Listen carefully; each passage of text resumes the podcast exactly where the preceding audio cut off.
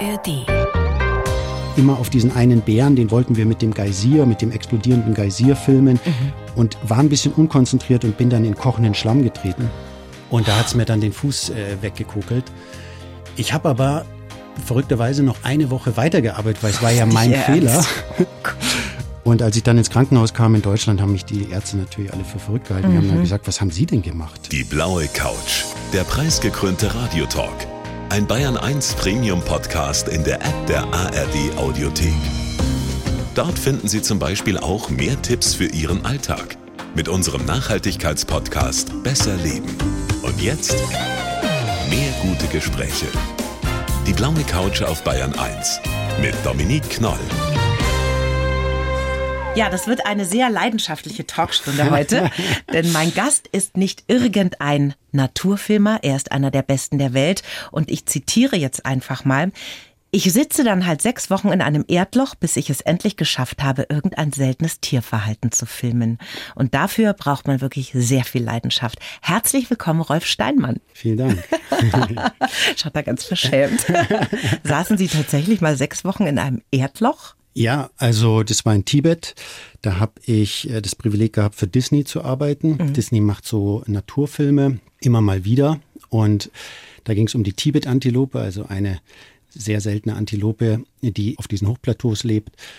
Und die ist extrem scheu, weil die fast mal ausgerottet wurde, auch wegen ihrem Fell. Da wurden die sogenannten Chatou-Schale draus gemacht. Die waren in der Mode sehr beliebt in den 90er Jahren. Da hat einer 10.000 Euro gekostet. Oh. Und das Ziel war, eine Antilope zu filmen, die ihr Junges bekommt oder ein Junges bekommt. Und dadurch, dass die, ja, die Antilopen so scheu sind, musste ich mich dann eingraben in diesem Hochplateau und dort sechs Wochen ausharren. Also Sie haben sich eingebuddelt. Ja, das Ziel war, dass man quasi verschwindet in der Landschaft. Tarnung. Weil's- Genau, weil auf diesem Hochplateau hast du so gut wie keine Vegetation, also wi- wirklich nur so Zentimeter hohe Moose oder sowas. Man kann sich also nicht verstecken und das heißt, der einzige Weg, um wirklich zu verschwinden, ist, sich einzugraben. Die Kamera ist dann ein paar Zentimeter über dem Boden, quasi das Stativ ist in der Erde. Dann haben wir da eine Kuppel drüber gebaut. Die haben wir zugeschüttet mit Erde und dann war ich da halt drinnen. Alleine? Genau, da war ich allein drin und die war so klein, also dieses Loch war so klein, ich konnte mich da nicht drin ausstrecken. Das heißt, selbst wenn ich nachts drin geschlafen habe, musste ich quasi in so einer Embryostellung schlafen. Und Ich bin völlig fassungslos, Herr Steinmann. Da muss man sich doch mal die Beine vertreten, oder? Oder sind Sie da immer in diesem Loch gewesen? das gibt's nicht. Nee, es war wirklich so. Also ich wurde alle vier Tage abgeholt von meinem Feldregisseur, nennt man das, Field Director. Der hat dann das Material analysiert und hat dann die Entscheidung getroffen, ob ich in dem Erdloch bleibe oder ob wir, wir hatten vier Erdlöcher oder ob ich in einem anderen, ob die, der hat halt immer die Antilopenbewegungen beobachtet, ob die Herden jetzt woanders Ah, hinziehen. okay, verstehe. Und dementsprechend haben wir dann entschieden und ich habe wirklich von vor Sonnenaufgang bis nach Sonnenuntergang ausgeharrt. 16 Stunden am Tag, kein bisschen schlafen, keine Musik, kein Buch. Du musst immer konzentriert sein, weil du nie weißt, von wo die Antilopen kommen. Du hast ja jetzt keinen 360-Grad-Rot-Umblick, du hast ein kleines Loch da vorne, also wo die Kamera durchschaut. Und wenn du abwesend bist, plötzlich steht eine Antilope vor dir und du verpasst ja den Anfang der Szene. Also dadurch muss man schon hoch konzentriert sein, keine Ablenkung und das 16 Stunden am Tag. Also im Nachhinein frage ich mich manchmal auch, wie ich diese Dinge. Allerdings. Das frage ich mich auch, wie Sie das gemacht haben. Das aber, ist ja das, aber das Schöne ist halt im Nachhinein, wenn man dann sieht, wir haben dann wirklich auch diese Geburt gefilmt oder ich habe sie gefilmt im Endeffekt. Das bleibt halt dann als Dokument. Also einfach in dieser Landschaft, in dieser unglaublichen weiten Landschaft, in der man die verschneiten 7000er am Horizont sieht. Und also es ist halt irgendwie, es bleibt halt dieses Dokument irgendwie für, für die Ewigkeit im besten Falle. Was geht einem denn da durch den Kopf? Weil ich überlege mir jetzt, ich war neulich in so einer Sauna und da durfte man kein Handy mit reinnehmen und da war es zu dunkel zum Lesen. Da gab es auch nur so ganz diffuses Licht und ich habe total rumgepanikt am Anfang. Ich dachte, was mache ich denn jetzt? Drei Stunden bin ich hier. Oh Gott, oh Gott. Und dann ist man mit seinen Gedanken alleine. Und Sie sind da über so lange Zeit allein in einem Erdloch, müssen super fokussiert sein. Was passiert da im Kopf? Also es kommt ja hinzu, wir sind da 250 Kilometer weit weg gewesen von der nächsten Straße. Also wir fahren da wirklich, das ist ein Gebiet, da war ich der fünfte Mensch aus der westlichen Welt. So wurde mir das beschrieben. Wo war das genau? Das ist im Endeffekt in China im ehemaligen Tibet, im Staat Qinghai, an der Grenze zur autonomen Republik, heißt sie Autonome Republik Tibet, glaube ich, also, also mhm. zu dieser autonomen mhm, ja. Region. Und es ist im Endeffekt ein extrem karges Hochplateau, wo noch ein paar Nomaden, also Jagdnomaden leben, aber im Endeffekt ist es bis heute mehr oder minder Wildnis. Also da führen auch keine Straßen hin. Das heißt, wir fahren dann mit Geländewägen wirklich über mehrere Tage da zu diesem Drehort. Das sind die sogenannten Calving Grounds, also die Kalbungsgebiete für diese Antilope. Da weiß man bis heute nicht genau, warum die Weibchen, es ist nämlich die einzige Säugetierwanderung, die nur Weibchen vollziehen. Mhm. Die ziehen da in dieses abgelegene Gebiet in Nordtibet was ultra karg ist, wo man halt sich evolutionär das so erklärt, dass man sagt, da gibt es so wenig Raubtiere, weil da so wenig zu holen ist, dass sie, obwohl es so karg ist, immer noch einen Wettbewerbsvorteil haben, wenn sie dort die Jungen zur Welt bringen, weil einfach so wenig Raubtiere da sind. Mhm. Aber man ist halt wirklich an einem Ende der Welt, würde man sagen. Also der dritte Pol nennt ja. man das ja auch. Also, also diese totale Einsamkeit. Genau, 5000, Sie in Ihrem Erdloch. Genau. Und kein Internet. Ich habe damit überhaupt kein Problem. Ich liebe ja diese Einsamkeit und mhm. auch dieses Zurückgeworfensein auf eigentlich die natürlichen die Basis einfach. Also du hast keine Ablenkung mehr. Da ist die Natur, das Leben, was dort existiert. Das ist vielleicht mal ein Tibetbär oder ein Wolfsrudel, was vorbeizieht. Aber ich finde, das ist halt für mich auch dieses, die Sinne so komplett aktiviert zu haben, weil wenn da vielleicht mal jemand, also ein Vogel ruft oder so, dann kann das ja schon ein Warnruf sein, dass da irgendein Säugetier ankommt. Also man ist halt total im Moment und ich finde das eigentlich einen sehr intensiven Bewusstseinszustand. Also ich mhm. habe da, ich finde eigentlich immer, dass das das volle Leben ist. Also für mich ist das viel intensiver als eigentlich das Leben in der Zivilisation, wo man eigentlich so abgelenkt ist, dass man irgendwie gar nicht mehr richtig weiß, was man eigentlich denken soll, ja. weil so viel Neues da ist, also so viel Lärm, der auf und, und man ja eigentlich gar keine mehr Ruhe findet, mhm. auch für den Geist nicht. Ja. Da haben Sie vollkommen recht, weil ich war auch erstaunt, wie überfordert ich am Anfang damit war, ja, in so einer Stille ohne irgendeinen Input zu sein, einfach mit meinen Gedanken. Aber das ist bei Ihnen dann, haben Sie ja wirklich Zeit, sich darauf einzulassen, wenn Sie da so lange ausharren auf ein Bild. Ich habe vor der Sendung mal in Ihren Instagram-Account reingeschaut, ja. Und da haben Sie ein Foto gepostet, da sind Sie mit einer der größten Pinguinkolonien der Welt zu sehen. Man sieht sie so ein bisschen von hinten mhm. mit einer Kamera. Sie haben da die Tiere bei ihrer anstrengenden Reise über das Eis gefilmt gefilmt und hatten da ein Erlebnis mit diesen Pinguinen. Das ist wirklich ganz zauberhaft. Teilen Sie das doch nochmal mit uns. Ich muss sagen, ich Das waren weiß, so viele, jetzt wissen Sie gar nicht, woran ja, genau, ich anschaue. Also eingeschlafen. Ach so, ja. ja, also ich war auch wiederum für so ein Disney-Projekt. Man muss immer sagen, für einen Kameramann wie mich ist Disney eine sehr spannende Kollaboration, weil Disney natürlich Budgets hat wie niemand anderes. Das mhm. heißt, für mich als Kameramann habe ich dann die Chance, an die abgelegensten Orte der Welt zu kommen und noch dazu über lange Zeiträume, weil die sich das einfach leisten können. Ja. Dort waren wir in der Ostantarktis, wo eigentlich auch fast niemand hinkommt, außer ein paar Wissenschaftlern leben dann quasi in dieser Adelie-Pinguin-Kolonie. Also diese, das ist eine französische Forschungsstation, die wurde in diese Pinguin-Kolonie reingebaut in den 60er Jahren. Wir leben also mit den Pinguinen, die haben wir vorm Fenster. Und meine Hauptkolonie, zu der musste ich zwar hinwandern, aber ich habe wirklich mit diesen Pinguinen gelebt für zwei Monate dort und die Pinguine hatten eine sehr schwierige Situation, weil in diesem Sommer gab es extrem viel Eis und um zum offenen Wasser zu kommen, wo sie sozusagen dann jagen gehen für ihre Jungen, mhm. um ihre Jungen zu ernähren, mussten sie erstmal 80 Kilometer laufen. Wow. Und mit den kleinen Watschelfüßen, das ist eine Strecke, ne? Das ist eine Strecke und von den 50.000 Paaren haben in diesem Sommer auch nur zwei Küken überlebt. Also das oh. sind halt echte Naturkatastrophen, muss man sagen, mhm. die natürlich in der Medienwelt hier jetzt kein Echo finden, mhm. aber es ist trotzdem ziemlich übel, wenn man das erlebt. Ja. Weil man sich ja auch emotional wirklich an diese Tiere bindet. Mhm. Also wenn du mit denen Tag ein, Tag aus da lebst zusammen und wie sie ihre Jungen bekommen und alles. Auf jeden Fall habe ich dann natürlich versucht, diese Wanderung zu filmen auf dem Eis. Und die Sonne geht ja nicht unter, man hat lange Tage, lange Drehtage und irgendwann bin ich auf dem Eis eingeschlafen. Während ich, also wahrscheinlich, ich weiß es nicht mehr genau, wahrscheinlich waren da gerade keine Pinguine in dem Moment unterwegs und habe halt irgendwie gewartet.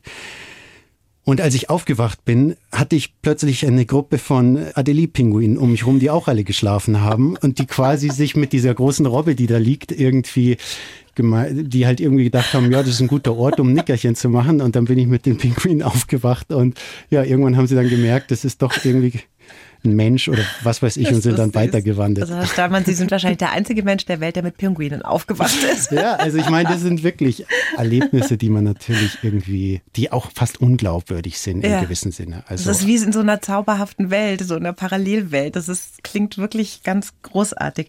In diesem Post, da hadern Sie allerdings auch ganz schön mit unserer modernen Welt und auch mit den Kids, den Kindern, die zu viel an Computern hängen und an Smartphones hängen. Da sind Sie kein großer Fan von. Ich glaube halt einfach, dass wir ein Problem haben in der industriellen westlichen Welt und zwar, dass wir der Natur halt keinen Raum mehr geben und dadurch ist die Natur langweilig geworden, weil wenn du in so einen industriellen Forst gehst, rund um München jetzt zum Beispiel, da lebt ja nichts mehr drinnen. Mhm. Also das sind ja im Endeffekt Monokulturen, und was gibt es da für die Kinder zu entdecken? Natürlich ist dann irgendeine so Märchenwelt am Computer viel faszinierender. Früher sind die Menschen was weiß ich, also mit Bären und Wölfen und Mysterien groß geworden, weil da der Wald irgendwie wirklich noch voller Leben war. Und das haben wir halt alles verloren durch die Zähmung der Natur. Und wenn man in der Wildnis ist, fällt einem halt auf oder erlebt man halt einfach diesen Reichtum, den die Welt an bestimmten Orten noch hat, aber auch die Faszination, die davon ausgeht. Und wenn man dann zurückkommt, fällt einem halt dann doch, es wird einem halt sehr bewusst einfach, was es für eine verarmte Welt hier mhm. ist wir haben zwar materiellen Reichtum, aber wir haben halt keinen natürlichen Reichtum mehr. Und ich glaube, dass das insgesamt ungesund ist für den Mensch, weil wir ja aus der Natur kommen und wenn sie nicht mehr da ist und auch uns diese Beziehung zur Natur verloren geht, ja, ich glaube, dass das zu vielen negativen Dingen führt. Mhm, mh mit ihren Bildern und ihrer ganzen Arbeit überhaupt, da möchten sie die Menschen ja auf einer ganz bestimmten Ebene berühren. Das ist ja schon so ihr Ansinnen. Was wünschen Sie sich denn? Was soll das denn in uns auslösen? Einfach die Schönheit der Welt zu erkennen und wertzuschätzen, was wir noch haben? Die Hauptmotivation ist natürlich, die Liebe zur Natur zu teilen und diese Faszination irgendwie zu teilen über die Bilder, im Endeffekt die Neugierde auf Natur im Menschen zu triggern. Man weiß natürlich nicht, ob einem das wirklich gelingt, aber ich würde sagen, der Anfang ist natürlich das, das Teilen der, der Leidenschaft und der Liebe. Aber natürlich geht es mir persönlich auch darum, ich wollte schon als Jugendlicher einfach ein sinnerfülltes Leben führen. In einer Welt, in der, finde ich jetzt, es nicht so leicht ist, ein sinnerfülltes Leben zu führen. Ich hatte halt das Gefühl, wenn man sich der Natur widmet und dem Erhalt der Natur und wenn es nur mit der Kamera ist, besteht da halt oder Bestände, hatte ich gehofft, die Chance, damit ein Sinn erfüllte, eine Aufgabe zu haben für die Gesellschaft, um die mhm. Menschheit vielleicht immer wieder daran zu erinnern, was wir da haben oder was wir verlieren und Wobei das natürlich ein großes Thema ist, ob man das wirklich noch mit Bildern wirklich, äh, ob man da wirklich beitragen kann zum Umweltschutz. Also man kann auf alle Fälle beitragen, dass die Seele ganz schön glücklich ist. Ich habe nämlich ein paar Sachen von Ihnen angeschaut und das ist erstaunlich. Also da denkt man manchmal, das ist eine Computeranimation, wenn Sie da solche Eisflächen filmen oder Wind drüber peitscht. Also das ist wirklich ganz großartig. Sie haben gerade schon Ihre Jugend angesprochen, das passt super, weil wir einen Lebenslauf für Sie geschrieben haben. Ich darf Sie bitten, den jetzt mal vorzulesen. Ich glaube, in Ihrem zarten Alter geht es noch ohne Lesebrille, oder? Alles klar, dann versuche ich es mal. Und dann reden wir mal drüber. Okay, ich heiße Rolf Steinmann und bin ein Weltflüchter.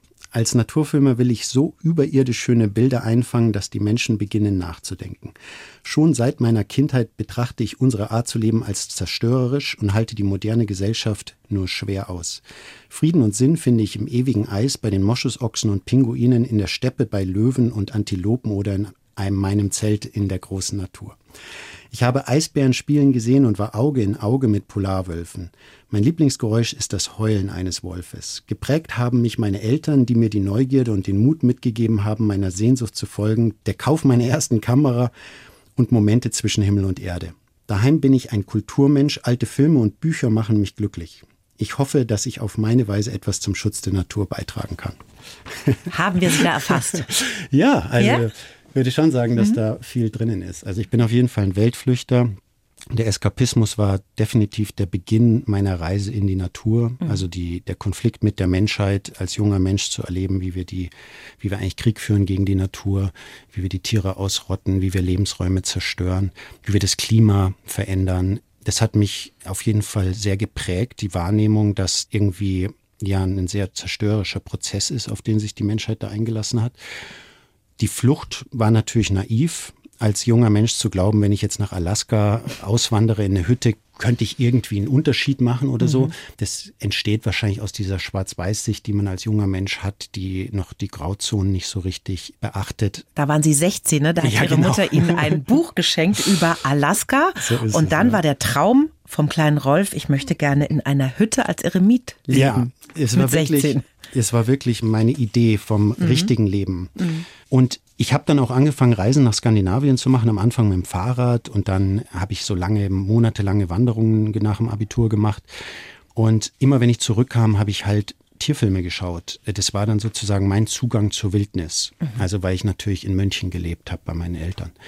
Da ist dann im Endeffekt über die Sehnsucht nach der Natur ist dann meine Liebe zum Tierfilm entstanden oder meine Sucht nach Tierfilmen. Und da habe ich dann angefangen, alles niederzuschreiben, die Filmemacher, die Kameraleute, die Cutter, habe alles beurteilt, habe alle Tierarten, die gezeigt wurden. Ja, die Filme haben Sie beurteilt? Ja, als naiver Mensch habe ich gemeint, ich könnte die Kameraarbeit beurteilen und habe aber dann sozusagen durch diese Notizen so einen Überblick bekommen, wer macht eigentlich Naturfilme, wer sind die Kameramänner, deren Bilder mich am meisten berühren und habe im Endeffekt so ein enzyklopädisches Wissen über den Naturfilm aufgebaut. Mhm. Und das war für mich die Basis, weil ich kein Biologe war, ich habe nicht studiert.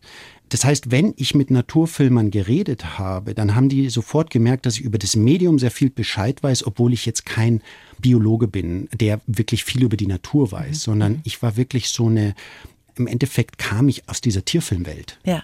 Und Sie sind ja durchs eigene, ureigene Interesse da eingestiegen und haben autodidaktisch gelernt im Prinzip, ne? Genau. Also ich muss schon sagen, dass ich, äh, meine Idee war ja dann, ich kaufe mir eine 16 Millimeter Kamera und gehe äh, in die Wildnis nach Alaska und drehe einen Film. Ich war wirklich komplett naiv. Das muss man immer bedenken.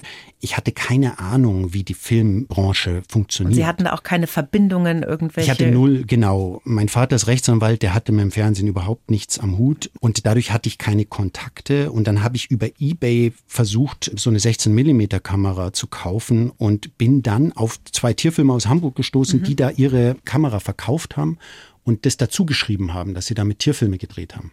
Dann habe ich die natürlich kontaktiert und habe sie gefragt, ob sie so möchte gern Tierfilmer ähm, ihre Kamera empfehlen würden. Dann haben sie gesagt, wir fänden es super, wenn du uns die abkaufst, aber das digitale Zeitalter mhm. hat Einzug gehalten. Wir Wie drehen, nett von dir, oder? kauf uns gerne, schön übers Ohr hauen können. ja, kauf uns gerne die Kamera ab, aber es, man dreht heute jetzt halt digital. Ja. Vom NDR waren die Kollegen, ne? Genau, vom NDR Naturfilm. Nein, also man muss ja auch sagen, der Tierfilm war ein öffentlich-rechtliches Phänomen. Mhm. Also es gab zwar natürlich auch im Privatfernsehen Tierfilme, die waren aber dann sehr auf die Dramatik äh, fokussiert von irgendwelchen mhm. Giftschlangen mhm. oder sowas. Also der klassische Naturfilm äh, wurde von der BBC äh, oder halt vom NDR, WDR, BR mhm. produziert, ORF. Ja, auf jeden Fall kam dann dieser Kontakt und die haben dann irgendwann gemerkt, dass ich halt wirklich da mich leidenschaftlich für interessiere und haben dann gefragt, ob ich nicht mal einen, einen Lebenslauf schreiben möchte. Und darüber ist dann sozusagen mein erster Kontakt in die Branche mhm. entstanden. Mhm. Aber auch eine schöne Geschichte, wie Sie da reingehopst sind. Äh, ja. Was mich jetzt schon noch interessiert, ne? Mit 16, wenn man da sagt, Mama, ich möchte gerne als Eremit in einer Hütte leben, irgendwo im ewigen Eis, das ist ja schon relativ ungewöhnlich. Also Partys, Mädchen, feiern gehen, das hat sie alles gar nicht interessiert als Teenager. Da waren sie komplett in ihrem, ich möchte gerne Naturfilme gucken und machen und von dieser Welt eigentlich gar nichts wissen. Also ich habe witzigerweise schon mit 18 angefangen, dann also auf Partys zu gehen. Also ich war ein extremer Spätzünder. Mhm. Und auch die Musik habe ich dann natürlich auch sehr spät entdeckt. Ich habe dann mit 18 wirklich angefangen, Musik zu hören und sowas. Also das war, hat für mich sehr spät begonnen alles. Mhm. Was haben Sie da gehört? also ich habe mich dann im Endeffekt in so eine deutsche Band verliebt, die hieß äh, damals, also die gibt's ja immer noch, Tokotronik hieß die und die hatten halt die so. kenne ich, eine wirklich? meiner Lieblingsbands. Ja, total. Ich war, bin auf jedem Konzert in München. Wirklich? Ja. Also, ja, und die hatten halt diese poetische Melancholie, also auch diese Texte waren ja immer sehr tiefgründig auch auf mhm. ihre Art. Und das hat in mir schon sehr viel angesprochen damals. Das war einfach da Musik irgendwie so durch, ja, geprägt von irgendwie so einer jugendlichen Melancholie, die mich sehr angesprochen hat. Und die Musik ist natürlich schon so, da geht es ja um sehr viel um Emotionen und da kann man sich schon verlieren in der Nacht als mhm. Jugendlicher auf diesen Konzerten mhm. und so. Das hat mich schon sehr fasziniert. Aber die große Sehnsucht meines Lebens war immer, oder ist dann die Natur geblieben, mhm. wobei ich das mit niemandem teilen konnte. Also die Sache ist so, ich weiß noch, wenn ich von meinen Radtouren in den Sommerferien zurückkam aus Skandinavien, es gab da niemanden, mit dem ich in der Schule hätte drüber reden können, weil das hat nicht existiert in mhm. diesem generellen äh, Urlaubshorizont. Die Menschen sind irgendwie ins Warme Na gefahren. klar, die waren in Rimini und haben am Zeltplatz geknutscht, die genau. anderen. Ne? so war's. Ich meine, es war wirklich so, dass man da schon niemand mehr hatte, mit dem man irgendwie sich austauschen konnte. Und das war dann schon der Beginn irgendwie so einer Reise, die ich halt ganz alleine irgendwie erlebt habe für mich. Die, ich, die, die Erlebnisse konnte ich auch nicht groß teilen, außer jetzt mit meinen Eltern. Mhm. Und natürlich verliebt man sich dann irgendwann oder wie gesagt, die Musik war sehr wichtig für mich. Aber die Ursehnsucht war die Natur, die ich natürlich im Großstadtalltag wie gesagt, nur über Tierfilme wirklich mhm. erleben konnte. Mhm. Wenn man jetzt als junger Mensch schon so früh eine Begeisterung hat, kann man sich denn dann noch auf die Schule fokussieren? Wie ging es Ihnen da? Also die Schule war für mich eine extrem schwierige Zeit, weil erstens mal war ich halt schlecht in der Schule. Mhm. Ähm, ich bin dann auch mehrfach sitzen geblieben. Sie hatten Prüfungsangst, ne? Ja, ich hatte mhm. auf jeden Fall Prüfungsangst und und ich war auch Außenseiter, muss ich sagen. Und ich habe dann halt aus dieser Prüfungsangst heraus sehr viel Schule geschwänzt und habe dann in irgendwelchen Parks in München gesessen, wo ich mich oh, versteckt habe vor der Polizei. Ich hatte eine Ärztin, die mir immer Attests geschrieben hat, die mhm. hatte Mitleid mit mir. Aber natürlich kommt man da nicht weiter. Die Noten wären natürlich nicht besser. Aber ich habe auch da mich dann schon in diesen Parks an irgendwelchen Bächen am Friedensengel versteckt und habe da im Endeffekt dann ausgeharrt, bis offiziell die Schule vorbei war. Bin ich nach Hause und meine Eltern haben es nicht wirklich mitbekommen. Mhm. Aber der, ich, ich konnte mit der Schule wenig anfangen. Und wenn ich schlechte Noten hatte, dann wusste meine Mutter, wenn ich nicht nach Hause komme, dass ich wieder irgendwie in die Berge radel oder Richtung Bad Tölz bin ich dann immer geradelt mhm. und dann kam ich abends wieder nach Hause und meine Mutter wusste schon, er hat wieder eine schlechte Note. Also ich habe damals schon irgendwie für mein Seelenheil irgendwie die Natur gebraucht, ja. die halt dann für mich sozusagen dieses Voralpenland war. Und da gab es auch keinen Druck oder Schimpfe von daheim dann? Nee, meine Eltern waren, also die haben uns wirklich äh, angenommen, so wie wir sind. Ähm, Zwei Schwestern haben Sie noch, ne? Genau. Mhm. Und überhaupt keinen Druck auf uns ausgeübt. Meine Eltern haben immer gesagt, du musst deinen Weg gehen. Mhm. Und dadurch, glaube ich, hatte ich da auch, obwohl ich gemerkt habe, ich passe jetzt nirgendwo rein und sitzen geblieben und dann wieder fast von der Schule geflogen und so, irgendwie habe ich es ja dann doch mit Mühe und Not geschafft und danach war dann aber auch für mich klar, es gibt irgendwie keinen Weg mehr zurück in die Institutionen. Mhm. Ich passe da nicht rein und ich muss irgendwie einen anderen Weg finden. Und natürlich ist man da sehr einsam und sehr angsterfüllt, weil man natürlich Angst hat, dass man eigentlich auf der Straße landet, mehr oder ja. minder. Ja, man weiß ja nicht, dass da so eine große Karriere draus wird aus so einer anfänglichen Leidenschaft. Überhaupt nicht. Mhm. Also überhaupt nicht. Und besonders auch nicht, wenn man mit niemandem drüber reden kann. Mhm. Also ich habe auch niemandem erzählt, dass ich Tierfilmer werden wollte, weil es mir peinlich war. Weil früher wollten ja alle Regisseure, Schauspieler, mhm. Musiker werden. Alle mhm. wollten berühmt werden oder irgendwie irgendwas Großes erreichen. Und wenn du dann als absoluter Taugenichts daherkommst und sagst, ich werde Tierfilmer, ja, du machst dich ja total lächerlich.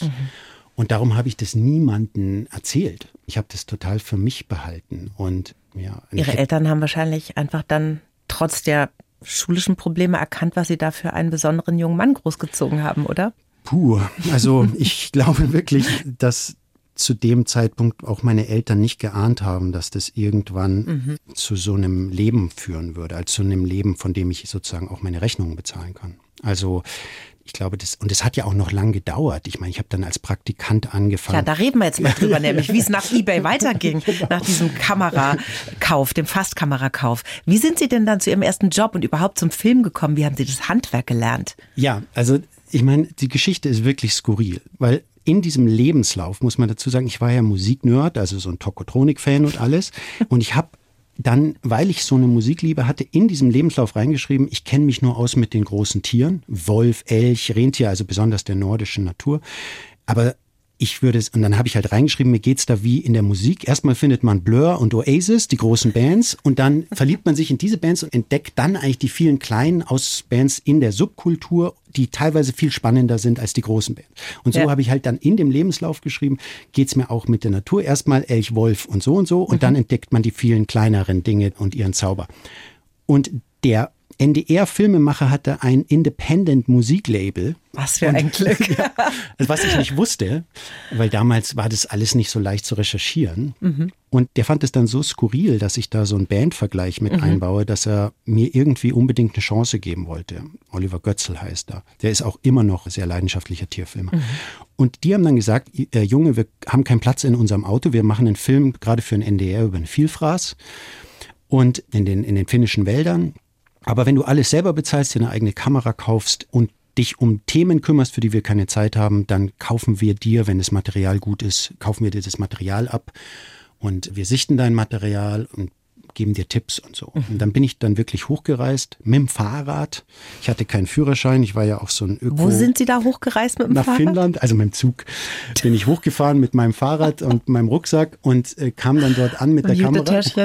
kam mit dem Kamera an im Rucksack und ich musste dann immer zu den Drehorten, die sie mir empfohlen haben, musste ich dann radeln, weil ich kein Auto hatte. Ich wollte nie einen Führerschein machen, weil ich ja nicht zum Klimawandel beitragen wollte. Mhm. Und das Skurrile war, dass ich habe halt dann im Wald gezeltet. Jede Woche bin ich dann zurück zu dieser Herberge, wo die, wo die Filmemacher ihre Basis hatten. Und dort haben wir dann mein Material gesichert. Muss man dazu sagen, ich hatte, bevor ich diese Filmemacher getroffen habe, noch nie eine Kamera angemacht. Ich wusste. Also Sie nicht, haben einfach losgelegt. Ja, ich war ein Tierfilm-Nerd, aber ich habe noch nie ein Bewegtbild gefilmt gehabt.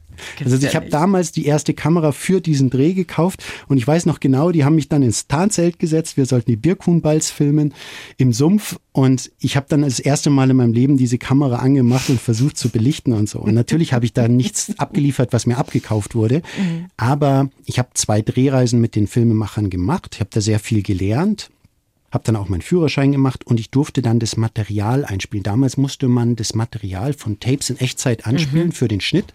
Es waren 180 Stunden und ich habe diese 180 Stunden Material eingespielt und natürlich dann sehr viel gelernt, wie der Chefkameramann dreht. Mhm. Also habe natürlich analysiert, wann ändert der die Einstellungsgröße, wie bewegt der die Kamera mit den Tieren und alleine über dieses Einspielen des Materials habe ich dann wirklich sehr viel Einblicke bekommen in das Filmmaterial eines Profis. Ja, ich meine, in Ihnen war ja so eine große Sehnsucht, das zu machen. Sie haben das wahrscheinlich aufgesungen wie ein Schwamm, ne? Ja, jetzt muss man auch sagen, ich habe diese Männer vergöttert. Das waren meine Idole. Mhm. Also das waren für mich Menschen, das, ich glaube, dass diese wenn ich heute mit jungen Leuten arbeite, erlebe ich das nicht mehr so. Ich hatte so einen unglaublichen Respekt. Das waren für mich totale Autoritäten. Ich glaube, ich war da ein Mensch aus einer anderen Zeit.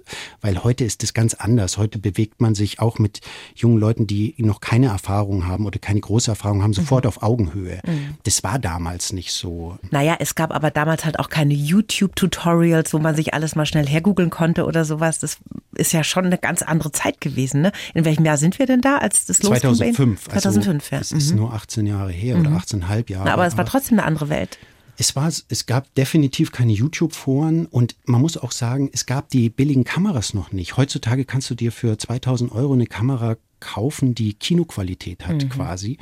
Damals hast du selbst für 5, 6, 7, 8.000 Euro eine Kamera bekommen, die war wirklich noch grottenschlecht qualitativ betrachtet. Mhm. Und die Filmemacher hatten halt diese 80.000 Euro HD-Kameras zu der Zeit die waren wirklich eine völlig andere Dimension von der Bildqualität. Und alleine, dass du diesen Menschen dort erlebt hast, der so eine Profikamera bedienen kann. Und dann haben wir auf dem Fernseher das Material angeschaut und es sah aus wie aus einem Tierfilm. Also mhm. alleine dafür, dass wir halt das Material von den Filmemachern gesichtet haben in der Herberge, das war eine Jugendherberge, in der wir gelebt haben dann, mhm das werde ich nie vergessen, der Zauber, der von diesem Material ausging, einfach weil das waren halt so Idole für mich und die machen wirklich die Bilder, die dann im Fernsehen kommen. Also ich war so naiv und in so einer, das heutzutage ist alles viel egalitärer. Also mhm. viel, ja, alles viel mehr auf Augenhöhe, selbst mit Leuten, die noch äh, wenig Erfahrung haben. Ja. Das ist ja mit Musik genauso. Jeder kann an seinem kleinen Laptop irgendeinen Song machen jetzt mittlerweile. Ne? Das ist überhaupt kein Problem mehr. Ja, ich meine, da kann man natürlich auch dann in eine philosophische Diskussion gehen. Hat diese Demokratisierung des Werkzeugs, also dass sich jeder heutzutage eine gute Kamera kaufen kann, mhm. hat es wirklich dazu geführt, dass das, die Kunstform gewachsen ist oder dass die Qualität besser geworden ist. Also ich meine, es ist ja, da kann man lang drüber diskutieren, mhm. was die Folgen dieser Entwicklung sind. Aber ich glaube halt, die Hürden sind natürlich abgebaut worden. Also man hat einfach schneller Zugang und wenn man eine große Leidenschaft dafür hat, ist es natürlich toll, wenn man sich für weniger Geld so eine Kamera kaufen kann. Ja. Aber die Qualität ist sicher nicht besser geworden. Da bin ich mir ganz sicher dadurch. Ja, besonders weil es gab damals einen unglaublichen Stolz, hart zu arbeiten. Mhm. Also zum Beispiel diese Tierfilme aus Hamburg, die haben immer gesagt, wenn die anderen aufhören, da fangen wir erst an. Also es gab mhm. eine Arbeitsethik und, und Teil der Arbeitsethik war, dass man absolut an die eigenen Grenzen geht. Mhm. Ich habe selber immer gesagt, als junger Kameramann, als ich dann wirklich auch selber angefangen habe, für die BBC zu arbeiten, habe ich immer gesagt, wenn du noch Spaß hast, arbeitest du nicht hart genug. Und das war wirklich ganz klar, dass man ab die absoluten Grenzen geht. Und natürlich war man als Kameramann nicht beliebt, wenn man jetzt vor Ort war. Ich erinnere mich da im Kongo-Regenwald, da habe ich meinen ersten BBC-Dreh gemacht, weil mhm. das wollte natürlich keiner machen im Regenwald, den Bonobos bis zu 30 Kilometer am Tag durch den Dschungel folgen, wo man sich mit der Gartenschere irgendwie den Weg durch den Busch schneidet. Sie haben es natürlich gemacht. Ich wurde Klar. kontaktiert, ich wurde angerufen, ich war gerade auf dem Dreh in, in Arabien und in der arabischen Wüste. Und da hat mich der BBC-Produzent angerufen und hat gesagt, Rolf, ich habe gehört, du bist ein Kameramann, der auch die härtesten Drehs genießt.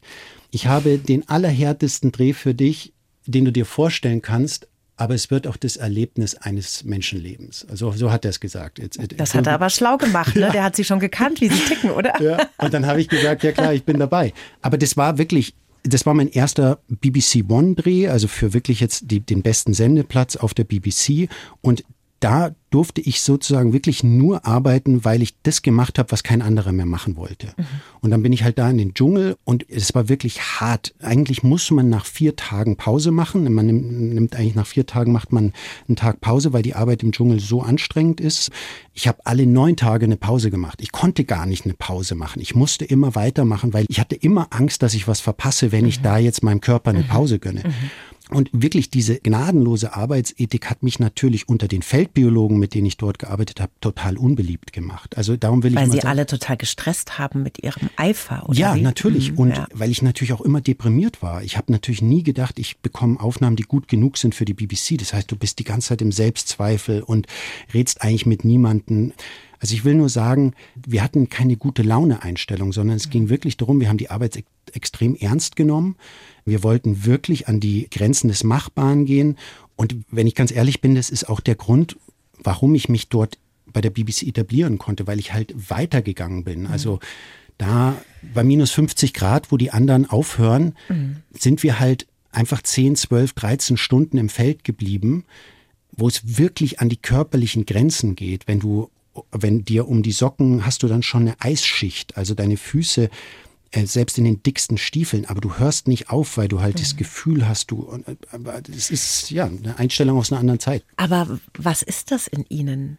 Also was treibt sie dahin oder zieht sie dahin zu diesen extremen Anstrengungen? Und man muss ja sagen, das ist ja eine Kombination aus einer wirklich heftigen körperlichen Anstrengung, einer mentalen Totalkonzentration ja. und eines künstlerischen Anspruchs. Das kommt ja. ja alles zusammen. Das ist ja eine massive Anstrengung fürs komplette System. Ich würde sagen, es ist die Prägung. Also erstens mal, mein Vater ist 37er Jahrgang. Also ich bin sozusagen aus einer anderen Zeit geprägt. Mein mhm. Vater ist ein Bildungsbürger im klassischen Sinne, der ist ein lebendes Lexikon gewesen. Das heißt, ich bin schon mal mit viel Wissen groß geworden, glaube ich, über die Welt und einer Diskurskultur. Man hat wirklich sich auch über die, man viel über Moral diskutiert, viel über die Welt diskutiert. Da ging es schon mal darum, was ist richtig und falsch. Ich glaube, das ist ein ganz wichtiger Punkt, warum ich überhaupt auf die Schnapsidee kam, Tierfilmer zu werden, mhm. weil ich immer schon also diese Sinnerfüllung dann auch aus diesen Diskussionen heraus angestrebt habe. Das zweite ist, der Tierfilm also zum Beispiel, wenn es jetzt zur Ästhetik kommt oder dem künstlerischen Anspruch, der Tierfilm war früher viel poetischer. Der mhm. Tierfilm war geprägt von Autorenfilmern, die waren alle Individuen, die haben alle ihre eigenen Filme gemacht. Das waren keine großen Serien, sondern das waren im Endeffekt große leidenschaftliche Individuen, die jeder ihre eigene Bildsprache hatten und auch ihre eigene Poesie, ihre eigene Art zu erzählen. Das heißt, man ist eigentlich reingewachsen, schon als Konsument in eine sehr anspruchsvolle Welt, also in der man wirklich mit künstlerisch sehr talentierten Menschen zu tun hatte. Ich glaube einfach, dass diese Zeit, diese alten Tierfilme, die haben mich halt sehr geprägt. Außerdem war die Latte schon sehr hoch. Die hatten ja schon unglaublich viele Dinge gedreht. Du wusstest also von Anfang an, wenn du da irgendwas beitragen möchtest, mhm. was wirklich relevant ist, musst du noch weiter gehen als deine Idole. Mhm. Und das bedeutet halt auch, dass du körperlich weitergehst, dass du noch länger draußen bleibst, wo die anderen aufhören und sagen, hey, mir friert alles ab. Da bleibst du noch dran. Mhm. Und das war wirklich der Weg. Und ich glaube, der künstlerische Anspruch oder der ästhetische Anspruch an die Bilder, es war einfach die Prägung dieser Generation vor mir. Also meine Idole sind jetzt alle zwischen 60 und 70 Jahre alt. Mhm. Das war eine andere Zeit, die mich geprägt hat. Also ja, ja. dadurch glaube ich, ist es sehr wichtig, immer den Blick in die Vergangenheit zu werfen. Und ich glaube, dass es auch ganz wichtig ist, dass man die Verbindung zur Vergangenheit aufrechterhält, weil wir schöpfen da ja aus einem kulturellen Schatz. Mhm. Es ist ja nicht so, dass wir heute was Neues machen können, sondern es war alles da. Film ist ein 100 Jahre altes Medium. Gut, es ist natürlich schon massiv gewachsen, ne? Ja. Die Qualität, die technischen Möglichkeiten, Drohnen sind dazugekommen. Also da ist ja schon ein ganz anderer technischer Werkzeugkasten jetzt am Start. Es ist ne? leichter geworden. Mhm. Es ist alles mhm. leichter geworden ja. und es ist billiger geworden. Aber wenn es um die Erzählkunst geht, mhm. die war schon vor 80 Jahren ja. wahrscheinlich größer also eigentlich in einer Blüte, in einer größeren Blüte als heute. Darum meine ich immer, ich glaube, es ist ganz wichtig, immer aus der Vergangenheit zu schöpfen. Mhm. Am Nordpol haben Sie ja unter anderem auch mit Moschusochsen gelebt, würde ich nicht sagen, aber Sie waren da auch ziemlich lange unterwegs. Ja. Der Moschusochsen gefilmt. Sind ja Ihre Lieblingstiere mit? Also ich mache immer so eine Differenzierung. Ich sage, unter den Herbivoren, also unter den Vegetariern ist der Moschusochse mein Lieblingstier und unter den Raubtieren ist es der Wolf. Okay. Und beide in der, in der kanadischen Arktis in, teilen sie einen gemeinsamen Lebensraum. Und das ist dann natürlich auch für mich sozusagen mein favorisierter Ort auf der ja. Welt. Also das sind stattliche Tiere, bis zu 1,50 Meter werden die Männchen, glaube ich, groß. Die haben so ein ganz zottliges Fell und so gebogene, nach oben gebogene Hörner. Und die kommen da monatelang ohne Sonne aus, diese Tiere. Ja. Ähm, wie müssen wir uns das denn vorstellen? Ist das so eine Dunkelheit, wenn sie da filmen, wie bei uns nachts? Oder ist das eher so dämmerig? Wie sieht das aus? Also die Polarnacht an sich ist schon einfach dunkel. Wenn du natürlich dann Schnee hast und, und Vollmond, dann ist es eigentlich, dann siehst du schon auch gut mit dem mhm. normalen mhm. Auge. Mhm. Aber die Polarnacht ist auf jeden Fall eine mystische Jahreszeit und richtig spannend und für uns Menschen dann auch wirklich wird es ja erst möglich, am Leben dieser Tiere teilzuhaben, wenn die Dämmerung zurückkehrt. Mhm. Also wenn die Sonne sich dem Horizont nähert, also unterm Horizont nähert und man wieder so ein Dämmerlicht bekommt, dann ist alles so ganz verblaut und in dieser Phase versuchen wir dann auch wenn wir dort drehen, nahe am Nordpol, dann unsere Bilder zu bekommen, weil wir halt ein Restlicht haben. Die sind ja im ewigen Eis und Schnee, da ist ja nichts, gar nichts, einfach nur Eis und Schnee und die sind da monatelang ohne Sonne. Wie leben die denn, diese Tiere, diese Muschusochsen, weil die haben ja auch nichts zu fressen? Ja, also es ist einfach ein Faszinosum, wie die hocharktische Tierwelt überlebt. Es gibt ja dann auch noch die Schneehasen, es gibt die Polarwölfe. Mhm. Und wenn man bedenkt, wie die da den bisschen Schnee oder den Schnee wegscharren und dann von diesen Restgewäck, also Restgräsern oder Wurzeln leben können, so ein großes Tier, das sind einfach die, die großen Wunder der Evolution. Darum habe ich halt auch schlussendlich so einen unendlichen Respekt, weil wir als Menschen unter diesen Bedingungen, ich meine in der kanadischen Arktis, wo ich jetzt wirklich mit Moschusochsen und Polarwölfen gearbeitet habe, hatten wir, ich war dort sechs Wochen und ich glaube, 30 Tage lang von den sechs Wochen waren unter minus 40 Grad. Ich wollte Sie gerade fragen, wie kalt es da so war. Also wirklich oh extreme Bedingungen. Wenn dann noch ein Wind dazu kommt, ist es so, dass zum Beispiel, wenn man die Akkus kurze Zeit im Wind aussetzt, sterben die sofort ab. Die kannst du auch nicht mehr zum Leben erwecken. Die sind dann einfach, die musst du in die Wetterstation, also wir leben dann halt in so einer wissenschaftlichen Wetterstation, wo wirklich die Kleidung dann wieder trocknen können und uns aufwärmen können. Darf ich kurz fragen, ja. was Sie da anhaben, wenn Sie da draußen sind bei minus 40 Grad? Also wie kann man denn, weil Sie stehen ja auch, Sie laufen ja nicht ständig hin und her. Sie müssen ja oft warten und stehen. Ja, also ich, also wir, wir, wir sehen eigentlich aus wie so Michelin-Männchen, weil wir so viele Schichten tragen. Also wir haben, ich, ich glaube, ich trage fünf oder sechs Schichten. Von der Wollunterwäsche über dann eine Winterhose, eine gefütterte, dann die erste Daunenschicht, dann eine zweite Daunenschicht und dann noch ein Daunenanzug drüber. Also mhm. wir können uns fast nicht mehr bewegen. Es ist dann wirklich so, als würde man eine Raumstation verlassen. Mhm. Und trotzdem ist man total durchgefroren, wenn man am, nach zehn Stunden wieder zurückkehrt. Das ist halt diese, un, man könnte da eigentlich so eine Filmarbeit, die ja viel Konzentration erfordert und wo du auch körperlich und geistig noch wirklich fit sein musst. Da ist es wirklich so, dass man die absoluten Grenzen des menschlichen Körpers ausloten muss eigentlich. Und wie gesagt, wenn ich da zurückkam in diese kanadische Wetterstation, in der wir unsere Basis hatten, da war eine Eisschicht einfach um den Socken rum. Also da, du bist da immer kurz davor, dass dir eigentlich die Zehen abfrieren mhm. und, und du merkst einfach, die menschliche Evolution hat in diesen Lebensräumen nicht stattgefunden. Mhm. Da sind wir wirklich nur Gäste. Was ist denn eigentlich die größte Herausforderung? Ist das Hitze? Ist das Kälte? Sind das, keine Ahnung, Insekten, Mücken beim Drehen? Was finden Sie am anstrengendsten? Also ich würde sagen, der feindlichste Lebensraum für den Menschen ist die Kälte, mhm. weil einfach Kälte so schnell tödlich ist. Mhm. Also wenn du bei minus 40 Grad in der Arktis arbeitest und du stürzt durchs Eis, dann bist du innerhalb von Minuten tot. Also das ist einfach der Lebensraum, der für uns am lebensfeindlichsten ist.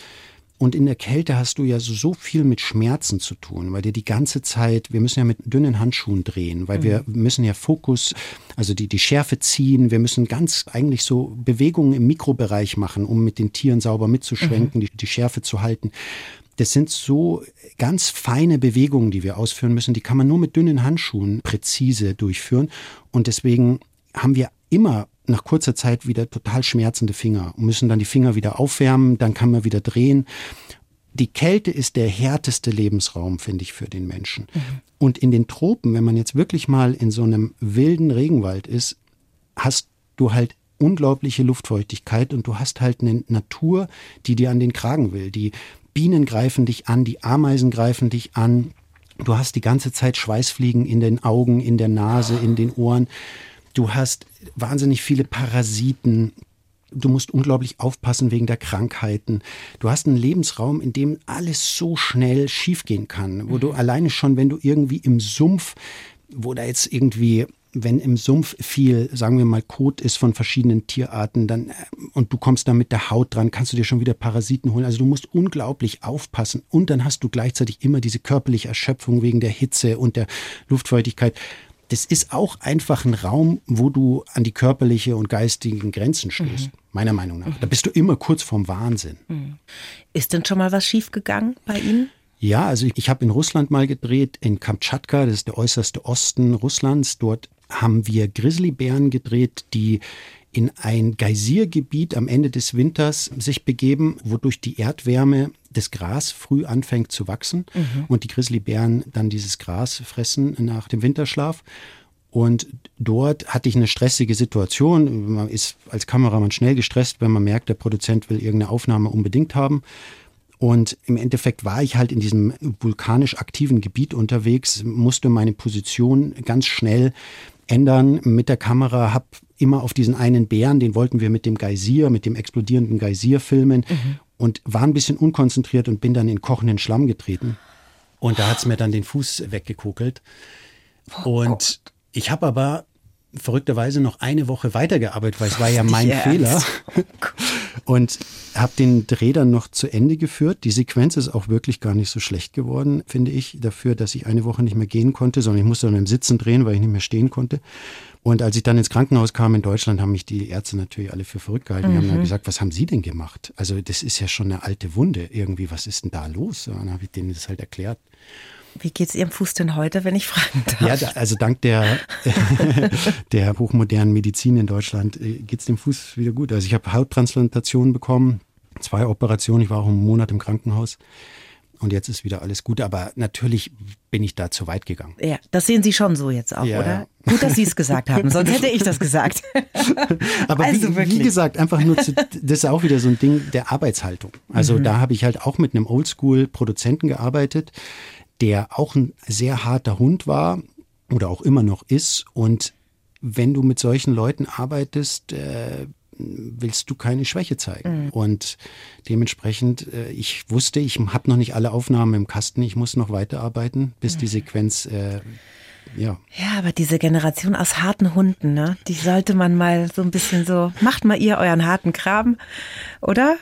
Also Sehen Sie das nicht auch so? Also ich finde immer so dieses Arbeiten, ich meine, das ist in Ihrer Situation natürlich noch was anderes, weil Sie müssen gewisse Grenzen überschreiten, um ja. gewisse Bilder zu bekommen, ja. Landschaften zu filmen an ja. Orten der Welt, wo sonst nie einer hingekommen ist. Das ist nochmal was anderes. Ne? Aber so grundsätzlich schon zu respektieren, dass man sagt, ich habe mir jetzt den Fuß verbrannt und zwar richtig schlimm. Vielleicht sollte ich in ein Krankenhaus gehen jetzt. Das wäre schon schlau für die Zukunft, oder?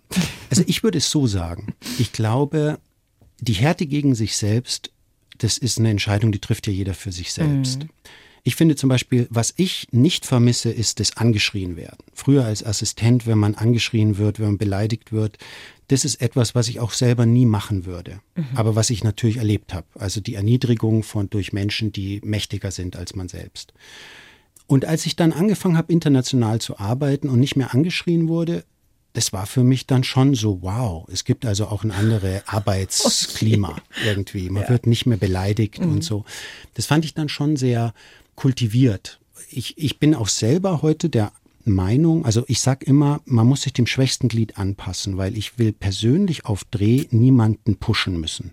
Wenn jemand das Tempo nicht mitgehen kann, wenn jemand mehr Schlaf braucht oder wenn jemand einfach körperlich zu etwas nicht in der Lage ist, dann passe ich mich heutzutage mhm. dem an. Mhm. Ich nehme dann sozusagen in Kauf, dass die Sequenz nicht so gut wird, wie ich sie vielleicht hätte. Aber da ist jetzt einfach eine andere Menschlichkeit da.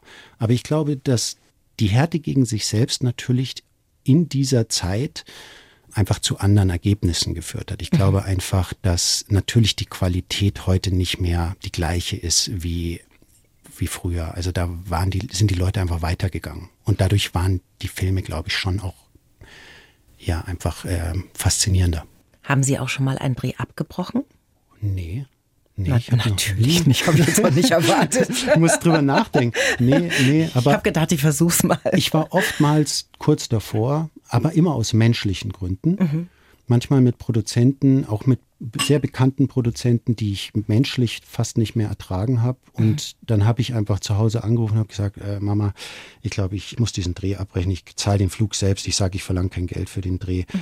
Und dann hat meine Mutter am Telefon immer gesagt, oder über Skype, Rolf, du hast schon so viel gemacht und hast nie aufgegeben. Jetzt die zwei Wochen, das geht doch. Das machst du doch mit links. Mhm.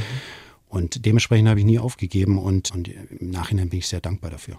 Das ist so witzig, ne? weil wenn ich sie sehe, sie sind so ein sanftes Wesen, was sie so ausstrahlen. Wenn ich mir vorstelle, dass sie sich mit einer Heckenschere durch den Dschungel kämpfen, von oben bis unten voller Fliegen und Parasiten, das ist so ein totaler Gegensatz, ne, irgendwie. Ja, es ist ein Phänomen, mit dem ich oft konfrontiert wurde. Es ist bis heute so, dass ich manchmal am Drehort ankomme und die Leute mich fragen, wann kommt denn der Kameramann? Weil man mich irgendwie äh, anders einschätzt oder so. Also das kenne ich, das ist mir immer wieder passiert. Ich glaube aber, wie gesagt, diese Härte, die man braucht, ist ja eine Härte gegen sich selbst. Mhm. Das ist keine Härte gegenüber anderen. Und darum ist, ist man ja auf Dreh im Endeffekt auch einfach nur angewiesen, dass der Produzent ein Team zusammenstellt von Leuten, die alle irgendwie die gleiche Einstellung haben, die gleich weit gehen können. Und dann kann man ja auch sozusagen in einem sehr guten Arbeitsklima die Grenzen ausloten. Mhm. Das Schwierige ist halt, wenn du merkst, dass die Menschen sehr unterschiedlich sind auf Dreh und dass der eine mehr Schlaf braucht oder mhm. einfach nicht so weit gehen möchte. Und dann wird es halt einfach komplizierter, weil man dann halt Kompromisse mhm. machen muss.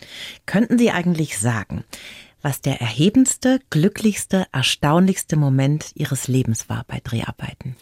Das weiß ich sofort. Mhm. Und zwar, wir leben ja in einer Welt, in der die Tiere eigentlich alle scheu sind. Wir wachsen ja auf in einer Welt, wo, wenn man mal ein Reh sieht, rennt vor einem weg oder der Hirsch rennt vor einem weg.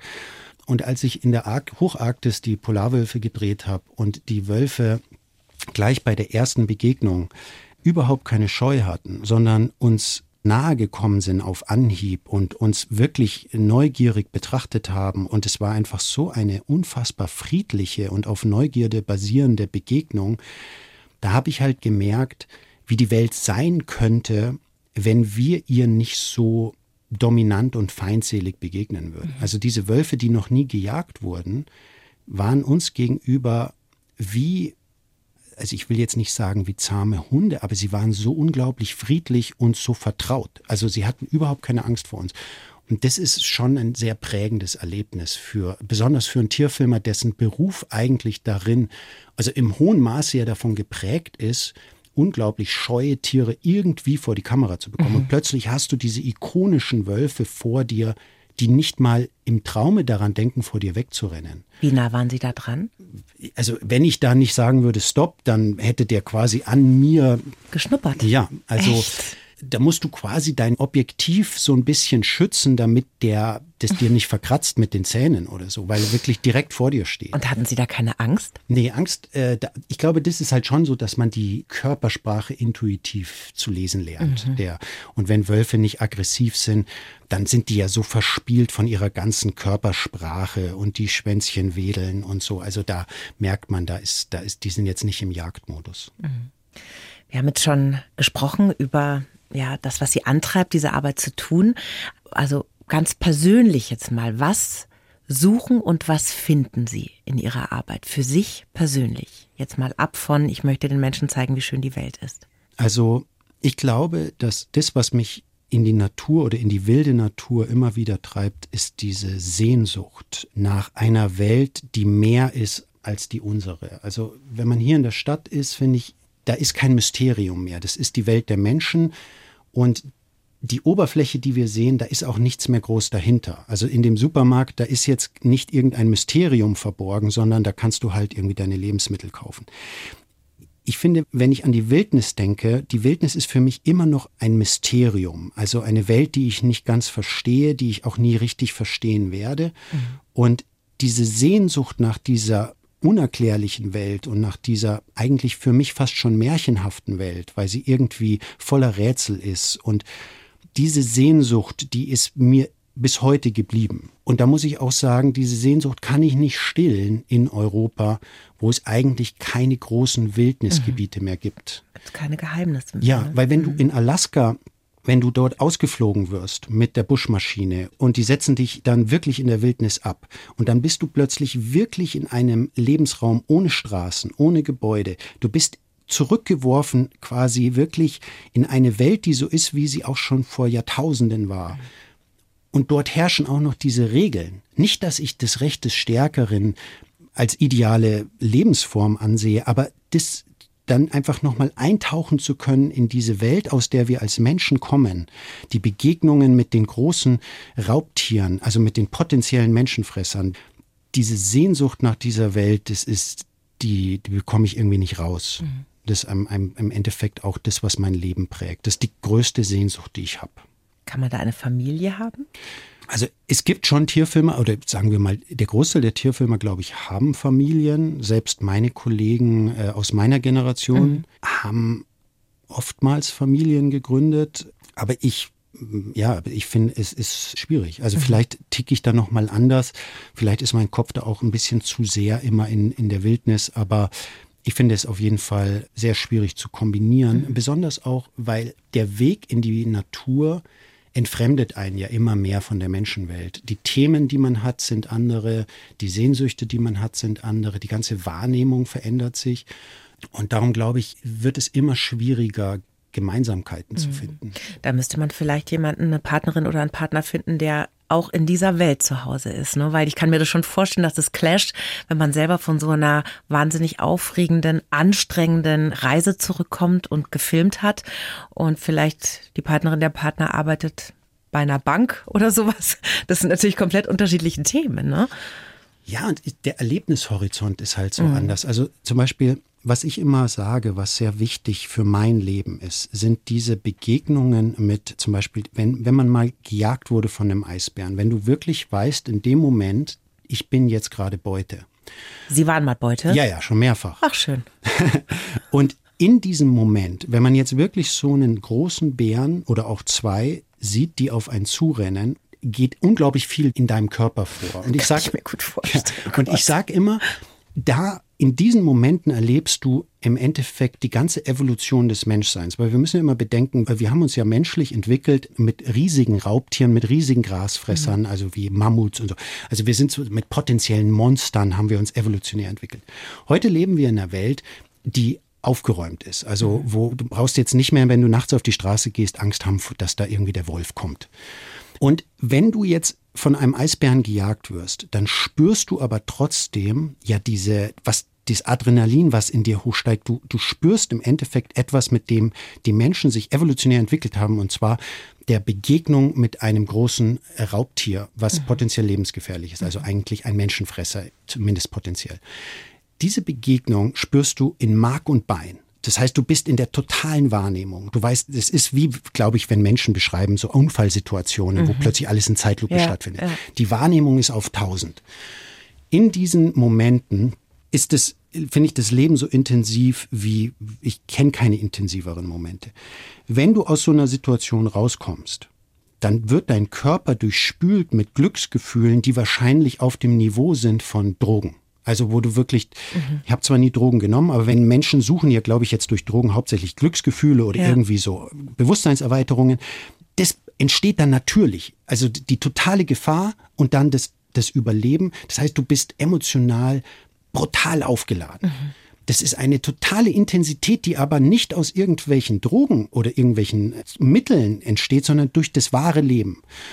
Und ich finde, was man dann merkt, das ist für mein Leben so prägend, wenn du diesen riesigen Raubtieren Auge in Auge begegnest und auf Augenhöhe und du erlebst quasi diese gleichberechtigte Welt, wo du als Mensch zu Fuß unterwegs ist, der Bär ist unterwegs zu Fuß, alle sind gleichberechtigt, alle arbeiten mit ihren Mitteln, dann wächst du ja auch in ein ganz anderes Bewusstsein. Und zwar ist es ja so eine Form des Animismus, wie der Mensch es früher hatte, dass eigentlich alle gleichberechtigt mhm. sind, alles ist beseelt, alles ist irgendwie, ja, alles ist eins in so esoterisch betrachtet. Also ich finde, du wächst halt in eine Naturspiritualität rein. Und ich finde, wenn man mal diesen Weg, wenn man den begonnen hat oder beschritten hat, dann wächst man weg von der Menschheit, weil dann ja, wie gesagt, wenn ich dann mit Löwen arbeite, das ist, für mich ist das halt eine, ja, das ist, ich kann das gar nicht richtig in Worte fassen.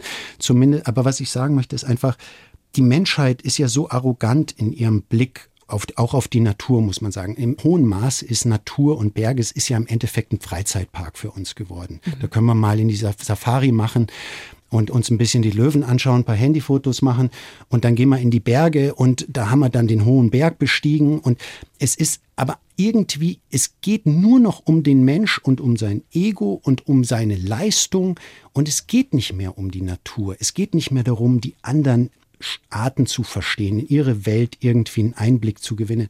Und wenn man da in diese Welt mal reingewachsen ist, die viel gleichberechtigter ist, also die so, finde ich, so animistisch geprägt ist, mhm. dann ist es wahnsinnig schwer, sich noch einzufinden in diese Welt der Menschheit, mhm.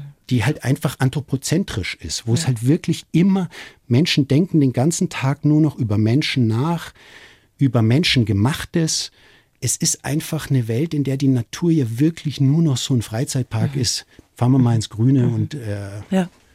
Ja, ich kann Ihren Blick darauf total verstehen, wenn man sowas erlebt hat. Nur das erleben die wenigsten Menschen. Ne? Deshalb haben die eine ganz andere Perspektive natürlich auf Natur und, und Tiere, weil sie da natürlich ganz andere Einblicke auch haben durch ihre Arbeit. Sie leben ja jetzt in Fischbachau im Landkreis Miesbach in Oberbayern. Wie ist es da jetzt so, wenn man dann zurückkommt von der Eisbärverfolgungsjagd?